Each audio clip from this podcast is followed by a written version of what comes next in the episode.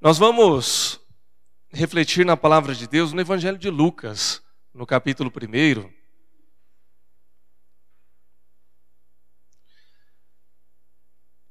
Enquanto você vai abrindo a sua Bíblia, ah, só lembrando mais uma vez, o pastor Rafael não está aqui hoje, ele está no finzinho das férias dele. Amanhã ele já deve estar retornando. Terça-feira ele já está no escritório trabalhando também. Ah, hoje é aniversário do pastor Rafael. Então, se você é, pudesse lembrar aí durante o dia de mandar mensagem por Facebook, por WhatsApp, enfim, pelas mídias sociais ou quiser telefonar também, né, hoje é o dia que Deus está abençoando ele com mais um ano de vida. Né, ele está chegando aos 25 anos, né, com, com muita saúde. E, ué, se eu fiz 29 esses dias, ele fez 25, né? Então, é. Também não tanto, né, Pedro? É. Estamos caminhando, mas é, não esqueça de orar é, pela vida do pastor Rafael e agradecer a Deus por mais um ano de vida que o Senhor concede a ele, que ele está tendo a oportunidade de passar com os familiares dele hoje também, em nome de Jesus. Evangelho de Lucas, capítulo 1, nós vamos ler dos versículos 39 ao 40 e 5.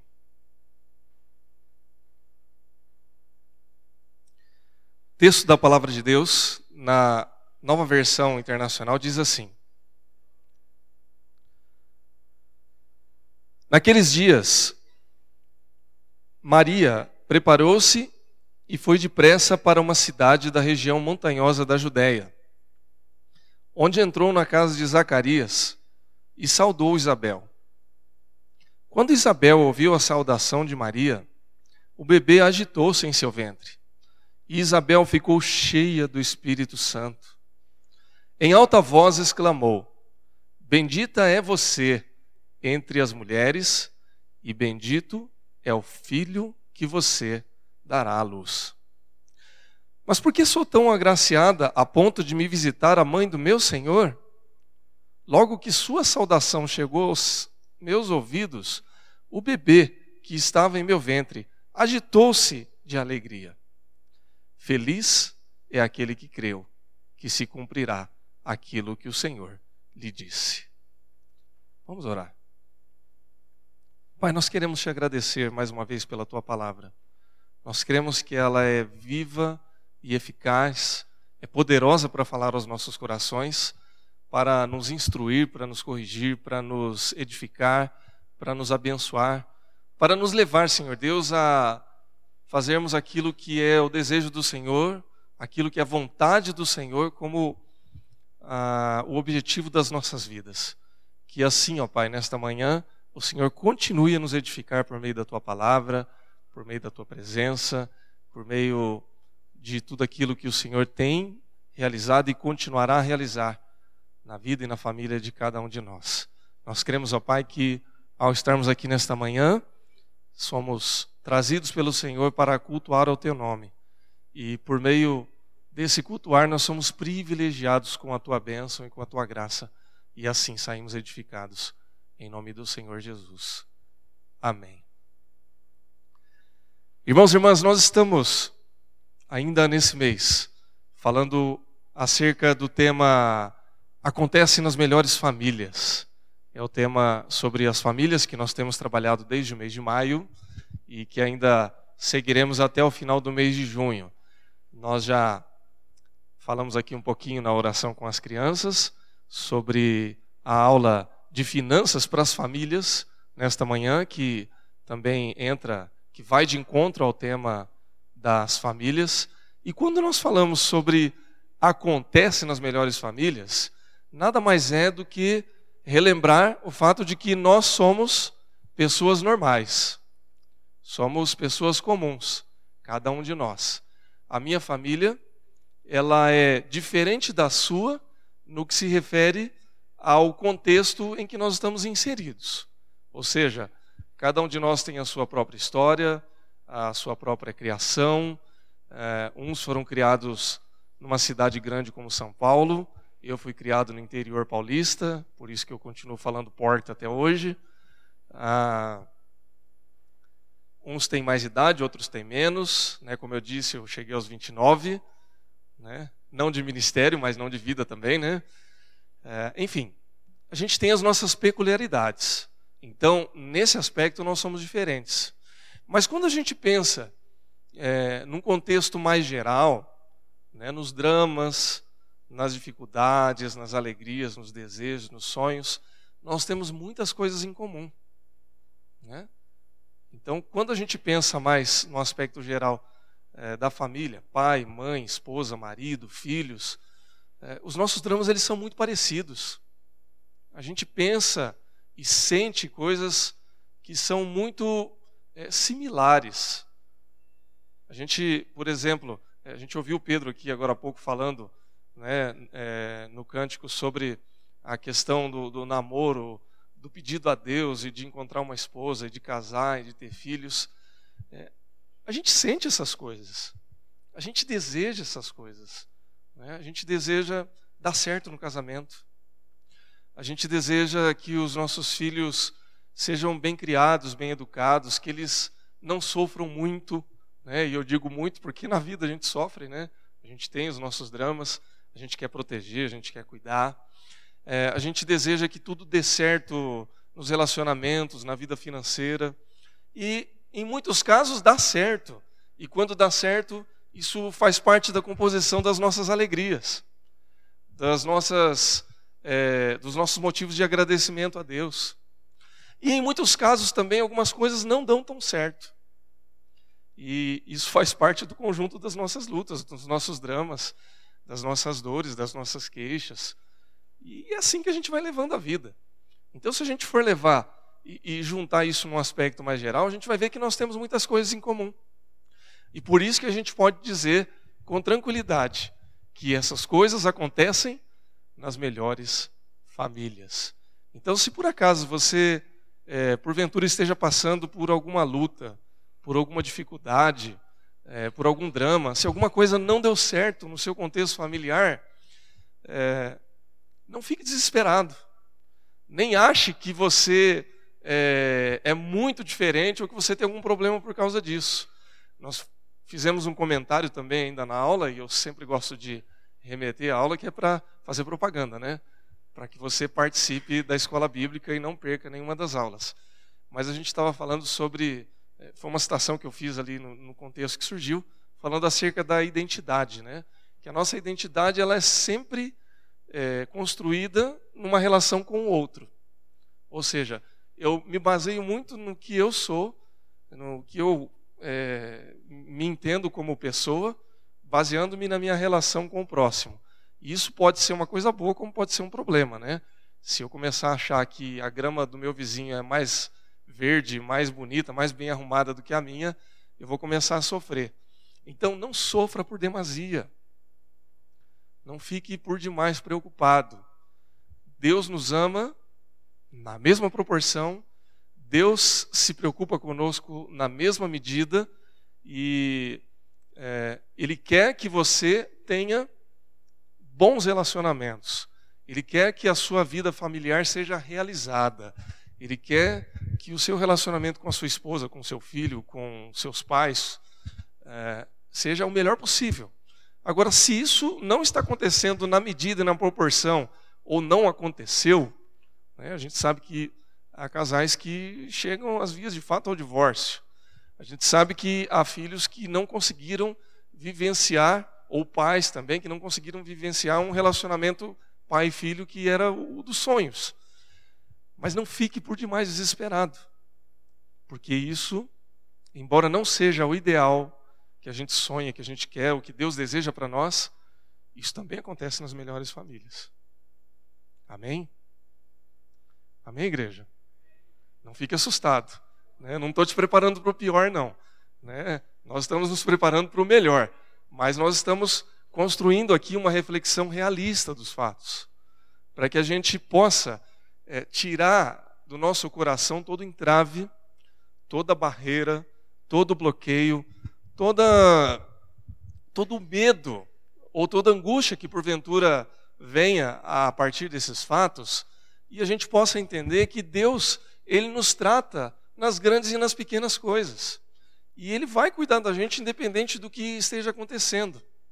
Agora, é importante a gente ter essa consciência e a gente pensar acerca dessas coisas com toda honestidade, com toda franqueza, com todo entendimento, para que a gente se prepare para que essas coisas possam vir a bom termo. Ou seja, é, é necessário que eu faça o meu papel, que cada um de nós possamos fazer o nosso papel, para que, direcionados por Deus, a gente possa encontrar o melhor de todas essas coisas. Porque a gente fala das lutas, das crises, mas também as alegrias acontecem nas melhores famílias. As bênçãos são derramadas nas melhores famílias. Se eu, por exemplo, falo da minha identidade em comparando com outro, a, grama do meu vizinho é verde, mas eu tenho grama na minha casa também, né? Ou se eu moro num apartamento que não tem grama, né? Mas eu tenho um sofá macio para sentar. Uh, eu tenho uma cama quentinha, né? Eu tenho uma comida gostosa. Eu tenho as minhas alegrias, né? Metaforicamente falando, né? a gente tem as bênçãos de Deus. E isso é muito bom. Então, pensando nessas coisas, nós somos encaminhados pela palavra de Deus. Nós lemos o Evangelho de Lucas no capítulo 1, do 39 ao 45, onde vemos o relato do encontro de Maria, mãe de Jesus, com Isabel, mãe de João Batista. Elas eram parentes e os meninos ali que estavam no ventre das suas mães eram primos. E é muito interessante nesse encontro porque é, ali é um encontro de duas mães, é um encontro de duas crianças que ainda estão no ventre das mães, mas que vão ter um papel fundamental na história da humanidade e na nossa história de fé também. Nós estamos aqui também por causa desse histórico e é, um encontro de, portanto, famílias, pais, mães, filhos que têm um relacionamento muito próximo com Deus que tem também as suas lutas, que tem os seus dramas e que, pelo exemplo dessas famílias, a gente também pode aprender e pode direcionar a nossa vida de fé e a nossa esperança no Senhor. Então, pelo encontro dessas famílias, a gente tem aqui, conforme o título da nossa reflexão, um exemplo de vida com fé, que é receita para pais, para mães e para filhos. Eu gostaria de dividir rapidamente três aspectos desse encontro familiar para nossa reflexão, para a gente pensar e para que nós possamos, então, caminhar com uma vida de fé na nossa família, na nossa casa, no nosso lar. Amém, irmãos? Então, o primeiro aspecto que a gente vê aqui é que a fé que é construída no aspecto familiar, como uma receita para mães, para pais e para filhos, ela começa a ser exercida pelos pais. Veja, talvez a sua constituição familiar ela seja é, nesse núcleo construído, é, perfeito, se a gente pode dizer assim, ou idealizado. Nós vimos ali a foto da família missionária, ou se eu estou confundindo, não, tá certo. A gente viu ali na família missionária, é que eu vi também uma outra imagem que o Pedro trouxe cedo, em que a gente via a constituição ali, é pai, mãe e os filhos. Né? Esse é o ideal. É o ideal que a gente busca, que a gente espera como núcleo familiar. No entanto, a gente sabe também que há outras constituições familiares hoje que são ampliadas, né? Então, além do, da mãe, do pai, você tem avó ou você tem um tio. Às vezes, nessa composição familiar, falta a presença do pai, ou às vezes falta a presença da mãe, ou às vezes é, falta a presença dos dois. Não é? É, há diversas constituições familiares hoje. Às vezes é até o tio que faz o papel do pai, ou é o avô. Enfim, é, cada caso é um caso. Mas o fato é que é, a presença paterna numa família é muito importante. E seja o pai, né, que é sempre o ideal, o pai sanguíneo, ou seja o pai adotivo, ou seja o tio ou o avô que constrói essa figura de pai dentro do lar, o fato é que a figura paterna, ela é muito importante para os filhos, ela é muito importante para a mãe, ela é muito importante para a esposa, e ela é fundamentalmente necessária E nesse aspecto, ela se constrói de uma maneira abençoada quando o pai, quando essa figura, ela assume para si uma vida de fé. Ou seja, não adianta eu, como pai dos meus filhos, como marido da minha esposa, é, procurar construir uma vida familiar e dizer assim: ó, não, vai estar tá caminhando tudo bem, eu vou cumprir o meu papel, eu vou fazer tudo da forma ideal, mas eu não vou exercer uma vida de fé. Eu não vou declarar que Jesus Cristo é o Senhor da minha vida e não vou viver coerentemente conforme essa declaração de fé, dizendo que Jesus é o meu Salvador, é o Senhor da minha vida. É interessante porque a gente vê aqui o exemplo dessas duas famílias e a gente começa a observar a figura dos pais aqui, a figura de José e a figura de Zacarias. Né, a gente, depois você pode ler todo o contexto geral que, que leva esse texto ali nos primeiros capítulos, ou no primeiro e segundo capítulo de Lucas, e a gente vai ver algumas situações interessantes. Por exemplo, Zacarias, esposo de Isabel e pai de João Batista. Zacarias foi um homem obediente foi um homem de fé, foi um homem que esperou em Deus e que, mesmo diante das suas incoerências, ainda conseguiu permanecer com a sua vida de fé até o fim. Por exemplo, Zacarias, ele demorou muito para ser pai, como Isabel também demorou bastante. Havia uma promessa de Deus para eles, mas essa promessa não se cumpria no tempo dos homens. Ela se cumpriu no tempo de Deus. E, irmãos, é fácil esperar, né? Ninguém aqui é ansioso, ninguém aqui fica agitado, né? Quando se espera uma coisa e as coisas não se cumprem, né? Ninguém, né? Nem eu. É, é uma ironia, né? É sempre muito difícil esperar. Especialmente quando, pela lógica humana, as coisas não vão mais se cumprir. Isabel, ela fica grávida já num tempo em que ela não não ficaria mais.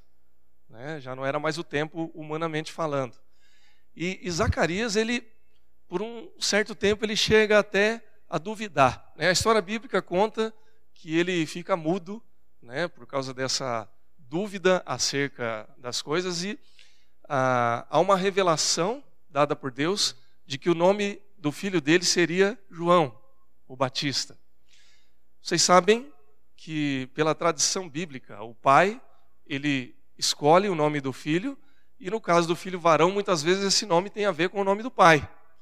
Né? Então era mais fácil ter um Zacariazinho ali do que um João Batista. Mas ele, pela fé, ele entende, não, isso aqui foi dado por Deus.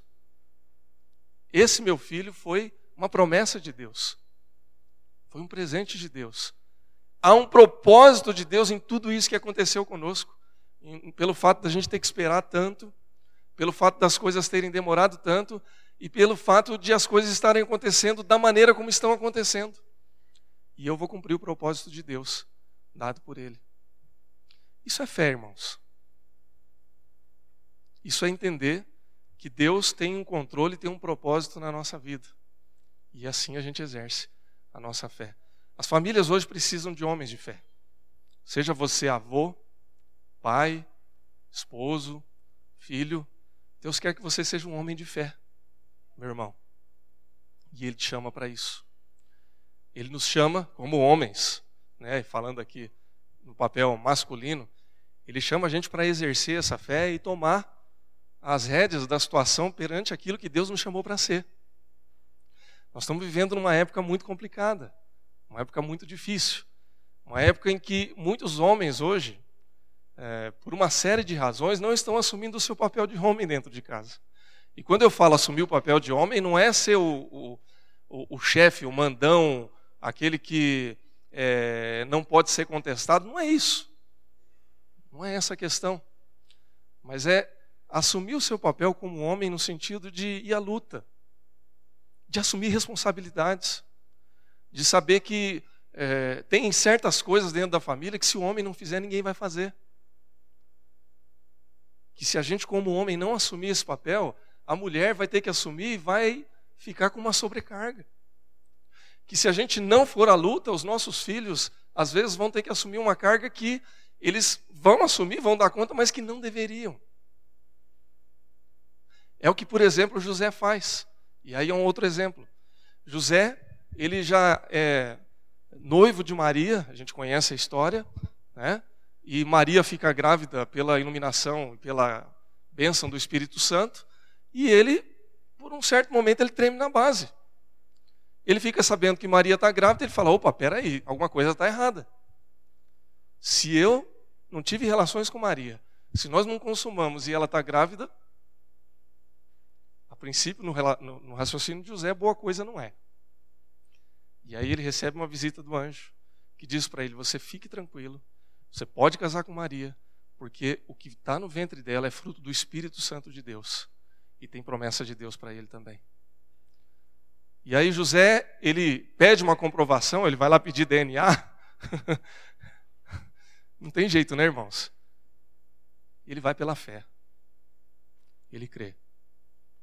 E ele assume aquilo que Deus colocou na mão dele para assumir. E ele é abençoado.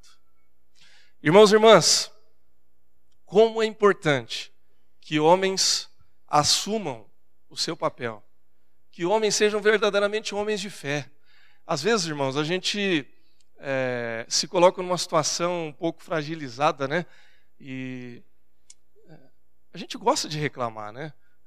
Agora há pouco eu ri com a Grace ali, né? Me permita, Grace, que uh, meu filho chegou ali e começou a deitou ali no colo da Thaís e começou a fazer aquela manha, né? Que os meninos fazem. Ela falou assim: Mas como que filho menino é manhoso, né? Chega o meu filho aqui, é a mesma coisa, não pode ver a mãe que já gruda, né? A verdade, irmãos, é que a gente, como homem, a gente fica manhoso a vida inteira, viu? A gente se faz de durão, mas a gente gosta de uma manha também. Não tem problema, né? É, mulheres, nos aguentem, né? Paciência, né? Vocês vão ter que ter um pouquinho de paciência com a gente. Não tem problema a gente fazer uma manha, mas a gente tem que assumir o nosso papel. Né? Tem que ser homem de fé. Tem que crer que Deus é provedor, que Deus nos dá força, que Deus nos dá coragem, que Deus nos dá ousadia. E a gente tem que sair à luta. Tem que batalhar. Tem que trabalhar. Tem que dar segurança para a esposa. Tem que dar segurança para os filhos. Tem que fazer o nosso papel. Porque é para isso que Deus nos chamou. Vai dar trabalho? Olha, irmãos, não só vai dar, como já está dando. Né? É trabalhoso, é difícil, é desafiador, mas é gratificante. Porque quando Deus vai à frente, né? lembra da promessa de Deus para Josué, né? Ser forte e corajoso. Né? Não te mandei eu. Ser forte e corajoso. Deus nos dá bênção, Deus nos fortalece e Deus nos direciona. Amém, irmãos? Um segundo aspecto, nós vemos que a palavra de Deus ela chama as mães para serem também mulheres de fé. É interessante porque não é só a presença do homem, a presença do esposo, a presença do marido que vai resolver todos os problemas. Se a presença masculina, a presença paterna, a presença do homem fosse resolver todas as coisas, coitada das mulheres que não têm essa presença. O que, que a gente ia falar, por exemplo, das mães que criam os filhos sem marido, sem pai? aqueles que perdem seus pais muito cedo, como é que seria? Então, a mãe, ela tem um papel fundamental também. Como a mulher, aí falando da mãe, a gente incorpora aí toda a figura feminina, né? A, a presença materna, como fundamental. E aí, nesse aspecto, a mãe, ela tem que ser mulher de fé também. É interessante porque nesses dois exemplos aqui nós vemos Isabel e nós vemos Maria. Né? Isabel, ela vê e sente a presença de Deus quando ela encontra Maria. É, é interessante porque é, diz a palavra de Deus que o menino, o bebê no seu ventre, ele, ele treme, ele chacoalha. Quem acompanhou gravidez né, sabe como que é aqueles movimentos né, que o bebê faz na barriga da mãe. É, eu me lembro da gravidez da Thaís, Thaís sempre foi magra, né? E, e na gravidez ela continuou magra até o último mês. No último mês ela engordava um pouco, né? ela ganhava peso porque a barriga ia crescendo. Né? Mas eu me lembro, por exemplo, na gravidez do Gabriel, que até o, as últimas semanas ela continuava usando a mesma calça, só que a barriga estava desse tamanho. E quando o Gabriel começava a mexer, irmãos, ou quando a Laura começava a mexer, você via a barriga dela fazendo assim, ó. E aí era um misto de, de emoção e de agonia, né? Era emocionante porque você via, né? Caramba, né? tem uma criança ali dentro viva, né? Se mexendo. Mas por outro lado dava aquela agonia assim que você falava assim, gente, a barriga dela vai cair de lado aqui. É uma sensação, né? E ela às vezes fazia assim também. O cotovelo do Gabriel está me empurrando aqui, né? É um milagre de Deus. Não tem outra maneira da gente descrever isso. É um milagre. Só que eu fico imaginando ali Isabel, né? Que será que foi esse tremor da barriga dela, né? Foi um movimento muito forte, foi um chacoalhar. Eu não sei, eu sei que nesse milagre de Deus tinha ali o reconhecimento da própria presença do Filho de Deus. É maravilhoso. É um milagre. É um presente, é uma bênção de Deus. E isso acontece diante de uma mulher de fé, de uma mulher que sente a presença de Deus. Irmãos, nós estamos dando exemplo aqui eh, da gravidez porque é o exemplo do contexto, mas a, a verdade é que Deus nos deu o privilégio, a alegria da gente poder reconhecer e sentir a presença de Deus. Quantos de nós aqui estamos sentindo a presença de Deus nessa manhã? Quando Deus fala no nosso coração por meio de um cântico, por meio de uma leitura da palavra de Deus, por meio de um abraço que você pode dar no seu irmão aqui sentir um calor, uma alegria, um aconchego, a presença de Deus que se faz no meio do seu corpo de Cristo. É uma bênção. E Isabel ela tem a capacidade de sentir a presença de Deus ali e de ver e de reconhecer que essa mulher é bem-aventurada porque nela está o Filho de Deus. E Maria, da mesma maneira, é mulher bem-aventurada porque creu, porque recebeu uma incumbência de Deus. Irmãos, a gente fica pensando, né? Que coisa maravilhosa, que bênção. Né? Maria, a Bíblia que diz, né? não é a gente que está dizendo, que ela foi a mulher bem-aventurada, a muito abençoada, ou seja, a mulher mais bem-aventurada da história da humanidade. A mãe mais bem-aventurada. Porque ela carregou no seu ventre o Filho de Deus. Agora, quando a gente pensa no que é que aconteceu com Jesus, então, de repente, Maria começa a não ser tão invejada assim. Né? Porque aí a gente começa a pensar assim: será que uma mãe, sabendo o que poderia vir a acontecer com o seu filho, aceitaria a incumbência de entregá-lo dessa maneira? Se a gente é apegado com as nossas coisas materiais, imagina com a nossa família e os nossos filhos, né? A gente não gosta de deixar os nossos filhos sair de casa nem para ir na esquina sozinho. Uma cidade como São Paulo, a gente só sossega quando nossos filhos chegam em casa.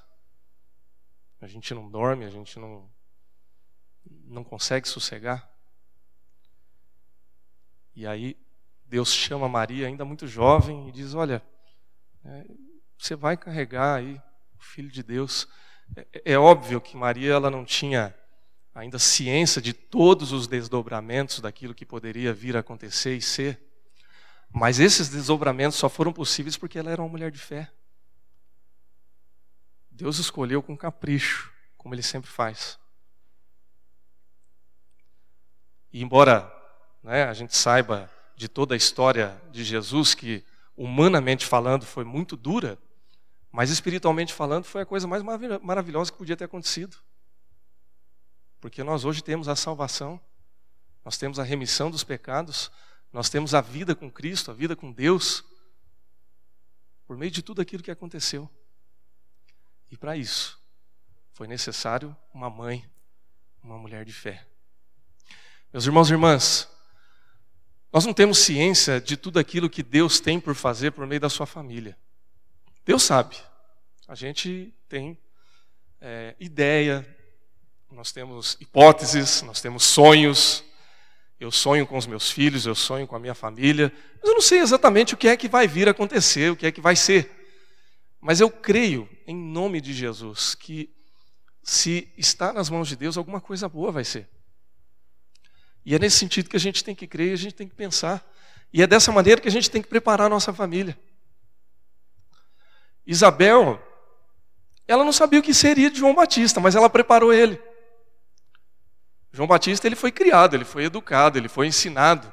Quando ele chega lá como a voz que clama do deserto, como ele chega como, quando ele chega como aquele que prepara os caminhos do Senhor Jesus, esse homem foi preparado. Ele foi criado, ele foi educado, ele foi ensinado. Quando Jesus, aos 12 anos de idade, ele fica lá no templo e decide continuar dialogando com os homens da lei, dá um susto danado nos seus pais. É, por mais inteligente que ele fosse, por mais especial que ele fosse, ele foi ensinado. Ele tinha argumento para lidar com os doutores da lei, porque ele teve pais de fé que o ensinaram, que o criaram, que o prepararam. Então, irmãos e irmãs, é, a mulher ou as mulheres, elas devem exercer o seu papel também. Devem confiar em Deus, crer em Deus e assumir o seu papel como mulheres também é, é o mesmo problema que nós falamos acerca dos homens, nós estamos vivendo hoje acerca das mulheres. É, nós estamos vivendo uma sociedade que quer masculinizar as mulheres. Né? Então, trocando um pouco as funções. É, é, o fato, irmãos, e eu vou falar isso com muito cuidado, eu quero que você entenda isso com muito carinho. É, hoje, dentro do contexto que a gente vive, é, não querer que a mulher saia para o mercado de trabalho é, é inviável. Né? A gente vive um, contexto social em que, ótimo, se a mulher não sair para o mercado de trabalho, amém. Que bom que vai ser. Mas a gente não pode exigir isso de mulher nenhuma hoje. Muito pelo contrário. Né? As mulheres hoje têm carreira, ajudam os seus lares, ajudam suas famílias. E que bom se a gente chega no meio termo. Mas o fato é que a mulher ela pagou um preço muito alto por isso. Né? Pagou e tem pago. Né? Ela continua tendo jornada dupla, tripla, ah, ela continua se desgastando. E esse é um ônus do, do momento e da sociedade que a gente vive. Nós não vamos mudar isso. Né? Não é essa a questão. A questão não é exercer o trabalho, a questão não é fazer carreira, a questão não é trabalhar, não, não é defender e ganhar o seu dinheiro, não é nada disso. A questão é a mudança dos papéis. Uma mulher ela pode ser uma boa profissional na sua área, ela pode ser até o arrimo da família, se for o caso. Né, eu já falei para a Thaís muitas vezes que meu sonho é que ela ganhe mais do que eu.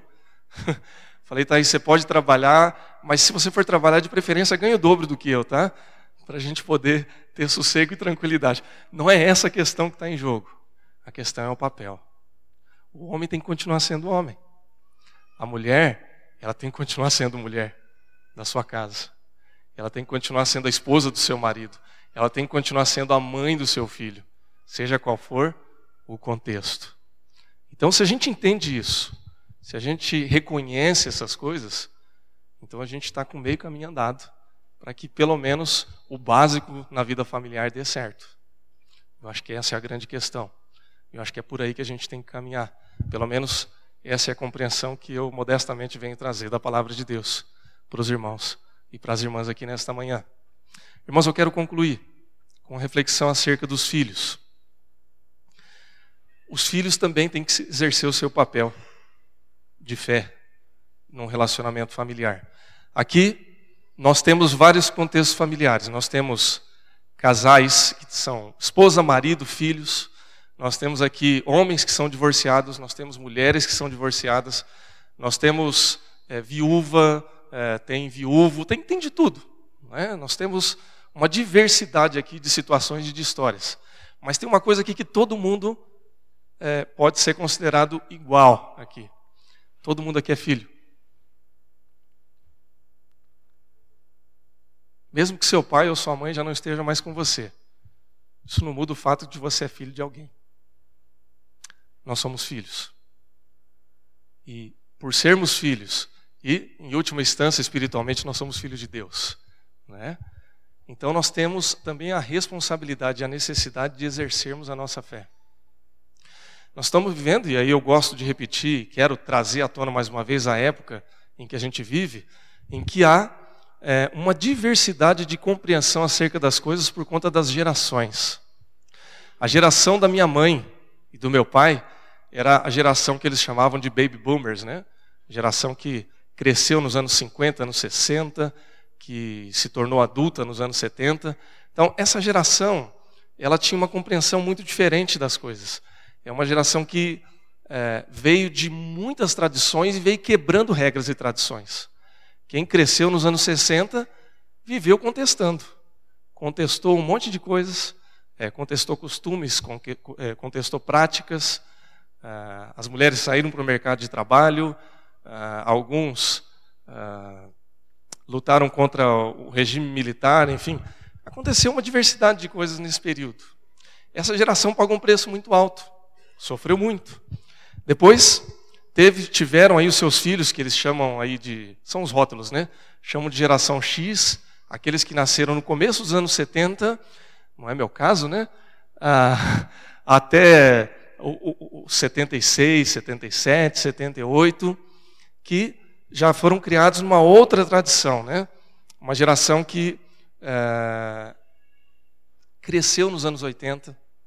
Você imagina, irmãos, eu peguei, né, no começo dos anos 80 eu estava com, falando minha idade real agora, né? Eu estava com 5 anos, 6 anos de idade, e quem cresceu nos anos 80 viu é, uma época de falta de esperança, de utopia, de um monte de coisa. Então, por exemplo, o que era a economia no Brasil nos anos 80? Era a hiperinflação. Né? A moçada hoje não tem ideia do que é isso. Você, os mais velhos aqui sabem, né? Você ir no supermercado de manhã, na hora do almoço está outro preço, você vai à tarde está outro preço. Quem mais trabalhava não era o caixa do supermercado, era a maquininha de remarcar. Né? Era, era um barulho, né? Aquelas lata de óleo, que é outra coisa que a moçada não sabe que é hoje, né? Chegava na lata de óleo e ficava assim, ó, tec, tec, tec, tec, tec, tec, tec, remarcando. Eles nem tiravam o preço, eles marcavam por cima, né? Era assim. Então, foi uma geração que foi marcada por outros valores, por outros ideais. Depois vem a geração Y, né, que é quem nasce a partir dos anos 80, cresce nos anos 90. Estou me identificando mais com essa, viu, irmãos? Então, essa geração, ela já vai na sua adolescência, vendo as mudanças econômicas, o Brasil já começa a se estabilizar, e aí essa geração já começa a ganhar um monte de coisa que a geração anterior não teve. Então, por exemplo, é, vocês sabem, irmãos, que eu raramente quebrava meus brinquedos. Sabe por quê? Porque se eu quebrasse, eu não tinha outro. Se você quebrasse seu carrinho, seu hominho, né, que a gente falava, as meninas, as suas bonecas, né? Perdeu, fica sem, filha. Porque você vai ganhar no aniversário e no Natal. E olha lá ainda. E se tiver um azar de nascer em dezembro ainda, dançou, vai ganhar um só. Né? Então torce para ter um tio, uma tia aí que te dá presente também. Bola de futebol, quem teve bola dentro de leite não sabe. Quem é da minha geração, ou quem nasceu na geração de agora, não sabe qual é o poder de uma faca quente para pegar uma bola dentro de leite e consertar o furo. Né? Por quê? porque veio de um outro contexto, de uma outra época. Os pais que podem dar mais hoje não querem que os filhos passem o aperto que eles passaram. Então, a educação, a criação, ela vai mudando. E se a gente for falar da geração dos millennials agora, né, moçada que nasceu a partir do ano 2000, eles conversam com celular e computador como se fosse gente. E fazem cinco, seis coisas ao mesmo tempo. Né? Eu não quero entregar ninguém aqui, não, mas é bem possível que alguém que está assistindo o culto aqui esteja assim no celular agora. Né? Teve um até que baixou o fone de ouvido agora. Não vou citar nomes para não constranger. Mas eu tenho certeza que ele está entendendo o que eu estou falando. Porque eles têm essa capacidade. Estou dando uma moral agora, hein? Eles têm essa capacidade. Então, é, as coisas estão mudando, irmãos. Né? As gerações vão mudando, a maneira como a gente vai ter que educar os filhos também muda. Eu, com os meus filhos, eu já fico. Eles chegam com gírias, com práticas, com conversas em casa que eu fico perdidinho. Né? É complicado. Mas é o, nosso, é o nosso papel, né? é o processo da nossa vida. Qual que é a maior preocupação que a gente tem que ter nesse aspecto? Se eu vou comprar o tablet mais moderno, se eu vou saber o que, que é Resident Evil, né? se eu vou ter que aprender o que, que é isso. É, isso faz parte também do pacote. Né? Qual que é o novo youtuber que ele está assistindo agora? Isso faz parte do pacote, mas é, essas coisas elas vão mudando ao longo dos anos. Né? Os meus pais precisaram entender e saber o que, era Guns N' Roses. Né? Pode chamar de velho, não tem problema. A moçada nova acho que gosta também, né? mas é do meu tempo, tá? Então, eles tiveram que entender isso. Isso foi o desafio deles. Meu desafio agora como pai é outro. Eu estou em outra época, em outra geração. Mas essas coisas são sazonais. Agora, o que não vai mudar é a necessidade da gente educar eles conforme o conhecimento e o entendimento da palavra de Deus. Isso não muda. Isso continua. Então, eu preciso ensinar e educar os meus filhos no conhecimento da palavra de Deus se, como missão, é, como pai, eu conseguir pelo menos fazer como o Antigo Testamento dizia assim, que nós deveríamos inculcar nos nossos filhos a lei, para que de manhã e à noite eles relembrassem da lei, que, qual seja a palavra de Deus, então pelo menos uma boa parte da minha tarefa em família, ela está cumprida. Ensinar os filhos no caminho que eles devem andar, para que quando eles cresçam, eles não se desviem dos caminhos do Senhor. Agora, as outras coisas nós vamos ter que ter aí o nosso jogo de cintura, né? A linguagem, a tecnologia, uh, os costumes, as rotinas. Uh, falando de velharia, irmãos, no meu tempo, quando eu era adolescente e quando eu já estava chegando na juventude, 11 horas, 11 e meia, era o horário estourando para eu chegar em casa. E hoje, 11 horas, 11 e meia, o que, que eles estão fazendo? Saindo de casa. Nós vamos quebrar o sistema, irmãos? Você pode até tentar, mas vai dar um trabalho, né? E pode ser que acerca dessas coisas você não consiga. Então a gente vai ter que criar outras maneiras para poder lidar com tudo isso. Agora, fundamentalmente, o centro, a base, né, a segurança em todas essas coisas é o conhecimento da palavra de Deus, é crer em Deus, é ensinar os filhos a viver essa fé em nome de Jesus. Eu gosto muito de orar quando as crianças vêm aqui à frente, e eu sempre peço a Deus para que elas cresçam no conhecimento e no entendimento do Senhor, para que elas cresçam sendo amigas de Deus, para que elas cresçam tendo um relacionamento com Deus, porque vai chegar um momento, irmãos, que eles vão sair de casa, a gente não sabe o que vai ser, como eles vão se portar. A nossa frente é uma coisa, né? Quando eles estão livres, sabe lá Deus é como é que a coisa anda, né? Então, ensina no conhecimento de Deus, na palavra de Deus, e eles vão seguir o caminho deles. Amém, irmãos? Nós cremos em nome de Jesus que esses são os conselhos, são sugestões, são orientações, são princípios da palavra de Deus, para que a nossa família ela seja bem-sucedida. Aí você pode dizer assim, pastor, mas e aí, vai dar certo tudo? Meu irmão, se alguma coisa por acaso der errado, lembre-se, acontece nas melhores famílias, tá ok? Mas se você receber uma bênção especial, lembre-se que isso acontece também na sua família, na minha família, nas melhores famílias. Que Deus te abençoe, que Deus nos abençoe e nos dê força e coragem para seguir adiante. Vamos fechar os nossos olhos, vamos orar em nome de Jesus.